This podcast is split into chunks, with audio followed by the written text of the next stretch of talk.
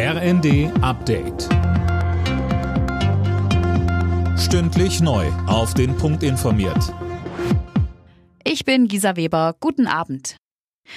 Die Zahl der Toten nach den schweren Erdbeben im türkisch-syrischen Grenzgebiet ist auf mehr als 2300 gestiegen. Viele Länder haben Hilfen zugesichert, darunter auch Deutschland.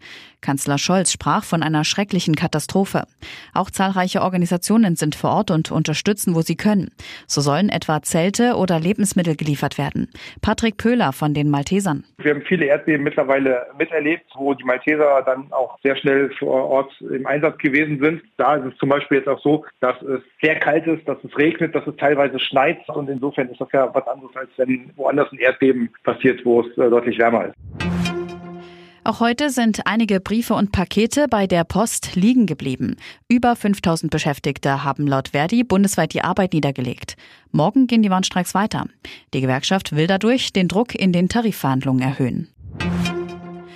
Spätestens Ende des Monats soll der bereits angekündigte Flüchtlingsgipfel im Bundesinnenministerium stattfinden. Das hat ein Ministeriumssprecher gesagt. Tomose, Opposition und Kommunen haben keine großen Erwartungen an den Gipfel von Innenministerin Faeser. Sie fordern, das Thema zur Chefsache zu machen. Angesichts der dringenden Probleme bei Unterbringung und Betreuung brauche es einen Gipfel beim Kanzler, meint Landkreistagspräsident Sager. Von der Union heißt es, dass der Innenministerin in wichtigen Fragen wie Finanzen und Unterbringung auch die Kompetenzen fehlen.